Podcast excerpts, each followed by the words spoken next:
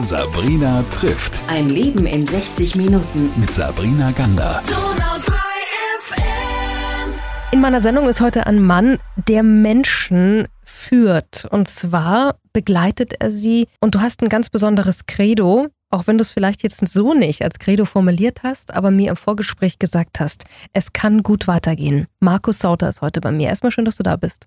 Ja, vielen Dank für die Einladung und dass ich hier sein darf. Wir sprechen heute, lieber Markus, über Menschen, die es durchaus mit Schicksalsschlägen erwischt hat im Leben. Und du bist dem Thema Trauer ganz nah gerückt. Bevor wir da hingehen und auch über das sprechen, was du machst, nämlich Trauercoaching, also begleiten, und zwar ein paar Meter mehr als nur nach dem ersten Schock, erzähl uns doch erstmal ein bisschen was über dich. Was hast du im Leben gemacht, bevor du an dem Punkt heute hingekommen bist? Ja, also ich komme eigentlich aus dem betriebswirtschaftlichen Bereich, aus dem kaufmännischen Bereich, habe mich dann damit Business Coaching beschäftigt und habe da parallel eben viele Schicksalsschläge miterleben müssen. Ähm, ich sage manchmal sogar auch dürfen im Nachhinein und habe daraus dieses Coaching für trauernde Menschen entwickelt, weil es einfach sehr viele ja, ich nenne es mal Werkzeuge gibt, die im Business Coaching sehr gut funktionieren, die aber auch im Trauer Coaching sehr gut funktionieren. Ja, und Was denn zum Beispiel? Es ist zum Beispiel so, dass viele Menschen Bilder im Kopf haben. Ja, Bilder nach Schicksalsschlägen, nach Unfällen, nach Suiziden von Verwandten, die die Toten aufgefunden haben. Hier kann man relativ gut, relativ schnell Abhilfe schaffen. Dass du die Bilder ersetzt oder wie? Genau, dass diese Bilder erträglich werden, dass diese Bilder verschwinden, dass die Bilder überdeckt werden. Da gibt es zum Beispiel ganz tolle Tools, ja. Ich arbeite so mit vielen verschiedenen äh, Methoden, zum einen NLP, zum anderen schematherapeutisch, zum anderen verhaltenstherapeutisch und so weiter. Und aus allen möglichen Therapieformen gibt es eben spezielle Formate, spezielle Werkzeuge, die gut eingesetzt werden können. Du hast vorhin gesagt, du warst äh, Business Coach, bist es ja immer noch. Was hat dich denn da nach einer Zeit dazu gebracht zu sagen, die anderen Themen, die ein bisschen tiefer gehen, das ist so mehr mein Ding? Also ich habe festgestellt, dass bei vielen Coachings das Thema Trauer eben ein Thema ist. Dass viele Menschen irgendwo irgendwann mal jemand verloren haben, einen Verlust erlitten haben, der sie immer begleitet. Ja, mein erster Impuls ist schon wie gesagt, Jahre her, sieben Jahre, äh, ne, ein junges Mädel, ja, Ende 20, äh, ging es um Karriere, um Orientierung und so weiter. Und wir haben da zusammen eben festgestellt, dass sie nach ja, 22 Jahren zum ersten Mal Trauer für die verstorbene Mutter empfindet. Ja, die Mutter ist verstorben, als sie acht Jahre alt war. Und sie konnte sich nicht verabschieden, sie durfte sich nicht verabschieden. Sie wurde da ferngehalten von dem ganzen Tod, von der Beerdigung, von der Bestattung, aus guter Motivation des Vaters, der Verwandten, der Tanten. Aber äh, für sie war das sehr, sehr schwierig. Und sie hat es gar nicht bewusst wahrgenommen, dass sie dieses Thema jahrzehntelang blockiert hat. Immer wieder. Sie hatte so ein komplett gestörtes Urvertrauen zum Leben. Sie hatte Angst, sie konnte sich auf nichts einlassen. Und wir haben da eben nach 22 Jahren die Trauer verarbeitet. Sie hatte da eine Möglichkeit, sich zu verabschieden, die Trauer zu leben, um dann dieses Thema endgültig abzuhaken und mit einer gesunden Trauer weiterzuleben. War das so eine Person, die dich dann zu dem gebracht hat, was du heute machst? Ja, definitiv. So die Initialzündung sozusagen. Ja, genau, genau. Das hat man manchmal, dass man mhm. eine Begegnung hat und sich dann denkt, wow, jetzt bin ich auf einer anderen Spur. Genau, genau. Also das, das war tatsächlich ein Aha-Erlebnis. Ich war schon lange Coach, ich war schon lange mit meinen eigenen Schicksalsthemen unterwegs. Ich war schon lange in der Krisenintervention, in der Notfallseelsorge und im Nachhinein war es einfach nur der logische Weg, äh, dieses Coaching auf die Trauer zu spezialisieren. Wenn man so in den Rückspiegel des Lebens guckt, dann denkt man sich manchmal, eigentlich macht Sinn. Wenn man drinsteckt, fragt man sich, was ist denn jetzt los? Nimm uns doch mal mit in deinen beruflichen Alltag. Der ist ja nicht trübsinnig und schwermütig, sondern der gibt dir ja ganz viel. Was gibt er dir denn? Er gibt mir das, dass ich einfach sehe, immer wieder sehe, jeden Tag sehe, in meinen Coachings sehe, dass egal was die Menschen erlebt haben, wie wir vorhin schon gesagt haben, dass es weitergeht, ja, und dass es gut weitergehen kann. Die Menschen haben was erlebt, sie haben einen steinigen Weg vor sich, hinter sich, und ich helfe eben symbolisch gesprochen, die Steine aufzuheben. Die Steine werden sie oft ihr Leben lang mittragen, aber eben in, in einem Rucksack Sie werden es immer spüren, den Verlust, der wird sie immer begleiten. Die Trauer wird einen immer begleiten. Aber deswegen auch Trauercoaching. Ich bringe den Menschen bei, dass Trauer nichts Böses, nichts Schlimmes ist, sondern dass es einfach auch was Gutes sein kann. Und ab und zu nimmt uns mit, ab und zu ist es schön, ab und zu ist es kaum zu ertragen, aber es geht weiter. Und das sehe ich einfach jeden Tag und das ist auch meine Motivation. Ich habe mal ein Interview gemacht mit einer Frau, die hat eben diesen Verein für verwaiste Eltern gegründet. Kann man sich vorstellen, was da die Geschichte dahinter ist? Und die hat zu mir auch gesagt, das war so komisch, nachdem ihr Sohn gestorben war. Nach zwei Jahren haben die Leute gesagt, ja, trauerst du denn immer noch? Ja, wann hört das denn auf? Und da musste sie lächeln und hat eine Pause gemacht und hat gesagt, das hört halt nicht auf. Und das ist wahnsinnig schwierig, den Leuten verständlich zu machen, dass man lachen kann, man kann tanzen und währenddessen ist man trotzdem traurig und andersrum, man hat die Trauer im Herzen und ist trotzdem fröhlich. Wie, wie schafft man da die Brücke? Was gibst du da den Menschen an die Hand? Erstmal ist es ganz arg wichtig, ähm, sich frei zu machen von den Glaubenssätzen, die einem so von der Gesellschaft eingeredet werden. Ich sage jetzt zu allen meinen Coaches, ich sage zu allen Zuhörern, die trauern, äh, ihr seid genauso okay, wie ihr seid. Genau das, was ihr macht, ist okay. Genau was ihr fühlt, ist okay. Ihr seid völlig okay und ihr seid völlig normal. Und was eure Nachbarn sagen, was eure Verwandten sagen, ähm, das ist oft nur aus reiner Hilflosigkeit motiviert. Die möchten nur helfen, die meinen es gut. Aber oft wird hier großer Schaden angerichtet. Und das ist auch ein Teil des Coachings, sich davon zu lösen und vielleicht die Perspektive zu ändern und auf gewisse Dinge eher versöhnlich zu schauen. Weil natürlich in der Trauer kommen auch viele Streitigkeiten hoch, Freundschaften gehen zu Bruch. Ich möchte fast sagen, jeder, der trauert, äh, kriegt irgendwo einen Freund mehr und verliert zwei, drei Freunde. Das ist so die Geschichte, weil viele Menschen einfach nicht damit klarkommen, weil sie Floskeln haben, weil sie Ratschläge haben. Aber Ratschläge sind Schläge und die braucht man nicht. Du hast vorhin erzählt, du warst Business Coach und hast dann mit, ja, den Coaches, so nennt man ja die Menschen, die man da betreut, auch Personen kennengelernt, die haben in diesem Business Coaching auf einmal einen Trauerfall dir verkündet und du hast gemerkt, hey, eigentlich ähm, reden wir hier über was ganz anderes, nicht über Karriere, sondern eine Blockade, die mit einer Trauer zu tun hat. Das hast du dich auf diesem Weg gemacht, bist Trauercoach. Das heißt, du begleitest die Menschen wie lange? Tatsächlich ähm, nicht sehr lange. Also ich bin kein Trauerbegleiter, ja. Ähm, das ist mir wichtig zu sagen. In der Regel sind es drei, vier, fünf Sitzungen bei mir. Und dann sind wir an dem Punkt, wo wir gemeinsam sagen, es ist okay. Klar, poppen da ab und zu andere neue Themen auf, die nichts mit der Trauer zu tun haben. Viele kriegen neuen Mut, viele schauen nach vorne, viele möchten dann noch in die Zukunft gecoacht werden, ein Ziele-Coaching oder wie man es auch immer nennen möchte zum Beispiel. Ja, aber die reine Bewältigung der Trauer, nenne ich es mal, ähm, braucht nicht sehr viele Sitzungen. Das ist natürlich auch die Frage, wann kommt jemand? Wenn jemand einen Tag nach einem Todesfall, nach diesem Verlust kommt, dann werden wir sicher nicht nach drei Tagen äh, sagen, es ist alles gut. Das wird nicht der Fall sein. Es ist die Frage, wann stößt jemand zu mir ähm, und wie lange nehmen wir uns Zeit? Und das strecken wir dann auch gerne. Ja, also es ist nicht so, dass es dann innerhalb drei Wochen ist, sondern ein Termin, dann drei Wochen Pause, noch ein Termin, dann vielleicht so ein halbes Jahr Pause, je nachdem.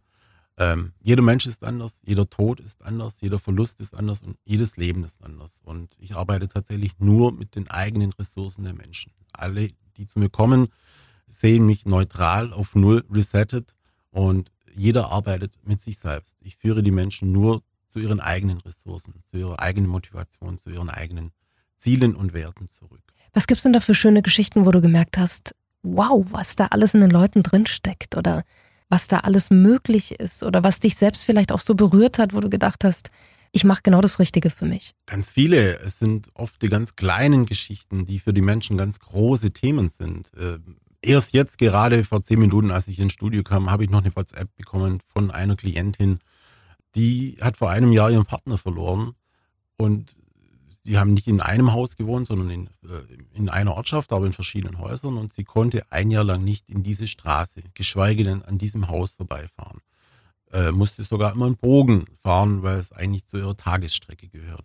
Gerade eben hat sie mir geschrieben, wir hatten vorgestern ein Coaching, dass sie jetzt heute die Straße äh, lang gelaufen ist, sogar in dem Haus war, mit der Nachbarin gesprochen hat das ist für uns jetzt eine kleine Geschichte vielleicht. Ja, für sie ist es mega befreiend. Sie hat sich so wohl gefühlt. Sie, sie hat gesagt, ist so, so ein äh, Riesenklotz äh, vom Bein gefallen und sie fühlt sich so frei. Ja, Freiheit ist ein ganz wichtiges Thema auch. Ja, wieder frei fühlen, sich frei fühlen dürfen, sein zu dürfen.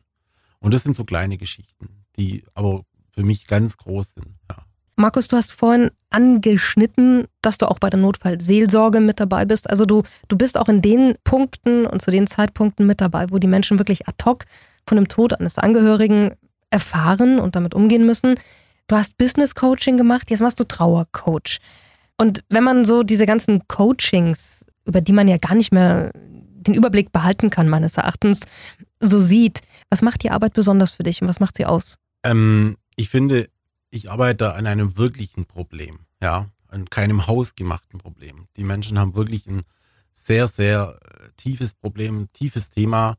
Und das Schöne ist, es ist ein sehr gut bearbeitbares Thema. Also ich möchte jetzt hier nicht von Erfolg sprechen, aber wir sehen im Trauercoaching ganz schnell, sehr schnell Verbesserungen. Und das ist natürlich eine schönere Verbesserung, wie wenn ich jetzt irgendjemand coach, der mehr Verkaufszahlen machen muss oder äh, solche Dinge. Ja, der freut sich natürlich auch, aber der hatte vorher kein Problem und hat hinterher keine essentielle Verbesserung, für mich zumindest. Ja, und hier sind wirkliche Probleme, wirkliche Themen und deswegen macht es mir sehr viel mehr Freude, hier die Erfolge, die Steps zu sehen, die die Menschen machen, die ich betreue. Wie ist denn das, wenn du einen Klienten hast und du merkst, der geht mir so nah oder die Geschichte geht mir so nah, weil sie vielleicht manchmal ja auch in einem selbst irgendwas reflektiert, wenn man da was erlebt hat und merkt, uh, da kommen jetzt auch meine Gefühle mit rein. Wie machst du dann Cut nach so einem Coaching? Also grundsätzlich versuche ich, ähm, wie ich vorhin schon gesagt habe, auf Null zu gehen. Das heißt, meine Persönlichkeit an sich spielt da gar keine Rolle. Ich, ich versuche da wirklich einen professionellen Abstand zu allem zu wahren, was mir meistens gelingt. Aber wie du gerade sagst, sobald es eine Parallele zu meinem Leben hat, sobald da irgendwas gleich ist, das mich triggert, dann wird es schon mal schnell schwierig. Ich gehe damit dann offen um und öffne mich direkt im Coaching. Und ähm, der eine mag sagen, das ist unprofessionell, ich sehe das anders. Ich würde mich dann öffnen und meinem Gegenüber dann auch sagen, dass mich das jetzt triggert und äh, dass wir dann mehr kurz mal eine kleine Selbsthilfegruppe sind, die auf einer Welle schwingen, ähm, was immer besser ist, weil das Gegenüber merkt, hoppla, irgendwas ist jetzt bei meinem Coach äh, anders als sonst. Und da bin ich dann immer für Offenheit. Ja, sowohl im Coaching, auch bei der Krisenintervention, bei der Notfallseelsorge. Also immer ehrlich, immer offen. Ähm, und wenn ich die professionelle Distanz nicht mehr wahren kann, dann gebe ich das auch zu. Und das ist oft sehr hilfreich. Ich habe vor kurzem darüber gesprochen, was Medien, was Filme, was Geschichten, die ja im großen Stile transportiert werden, dazu beitragen können und was das Wertesystem von Menschen, glaube ich, auch verändert. Also die haben ja wirklich eine Verantwortung. Man erzählt eine Geschichte als Regisseur, als Filmemacher, als Serienmacher. Und ganz oft ist es ja so, dass eine Geschichte, die mit einem Tod endet, die ist kein Happy End. Das heißt, Tod, Trauer, das ist etwas, das darf eigentlich nicht so passieren. Wenn, dann ist es ein Drama. Hast du das Gefühl, dass so bei uns in der Gesellschaft die Fähigkeit so ein bisschen abhanden gekommen ist, mit diesen Themen umzugehen? Weil ich erinnere mich, ähm, dass es zum Beispiel in Portugal noch vor 20, 30 Jahren total üblich war, eine Totenwache zu halten. Also sich mit dem Tod wirklich auseinanderzusetzen, dass man den Toten gesehen hat, dass das nichts Schlimmes war.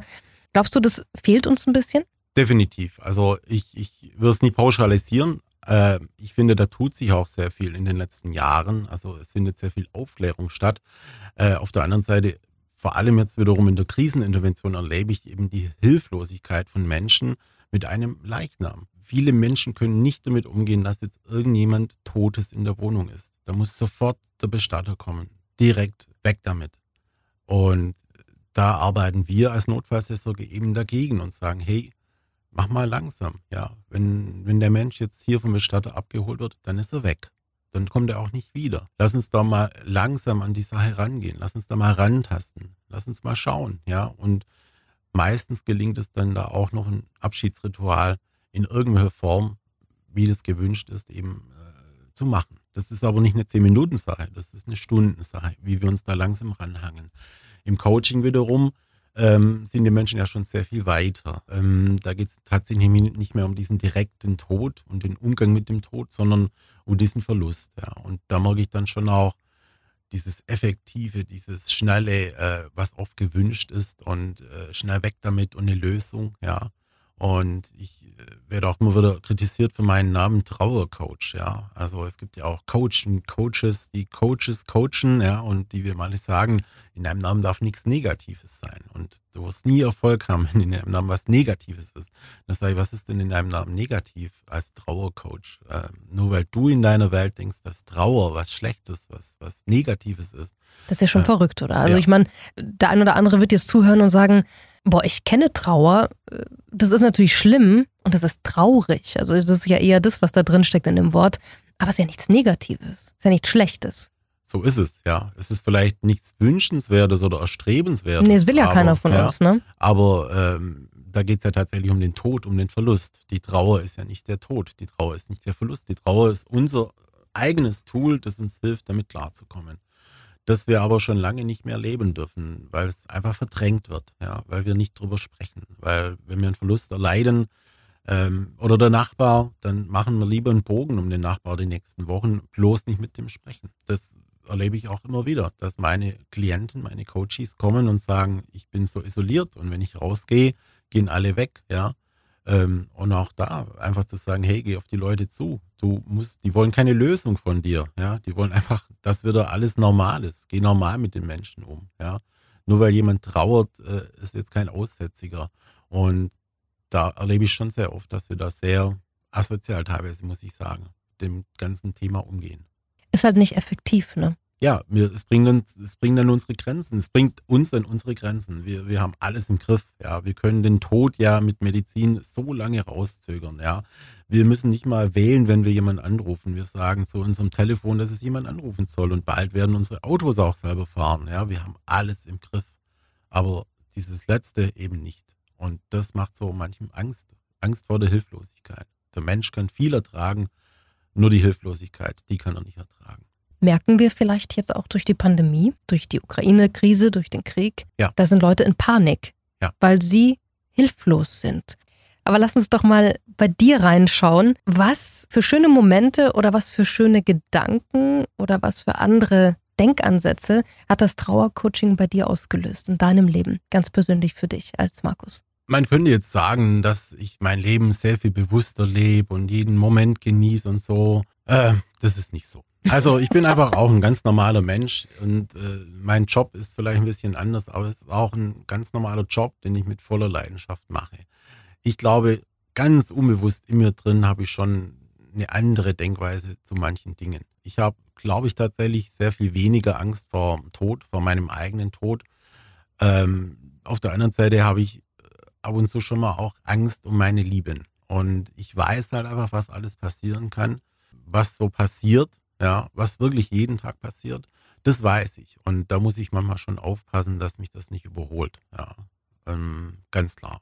Gibt es ein Lied, gibt es einen Ort, gibt es irgendwas, wo du sagst, das, das hilft mir, mich mal kurz wieder zu sortieren? Es gibt tausend Lieder und äh, tatsächlich ist meine Leidenschaft die Musik. Ich spiele in einer Rockband und wir proben in dem Bunker ohne Empfang, kein Handyempfang, kein Meldeempfang ähm, und nur Musik. Und da fühle ich mich frei, da bin ich äh, glücklich, da bin ich happy und da ist alles, alles gut. Und das ist so mein kleiner Bunker, mein Seelenbunker auch gleichzeitig. Ich glaube, so einen Seelenbunker braucht auch jeder.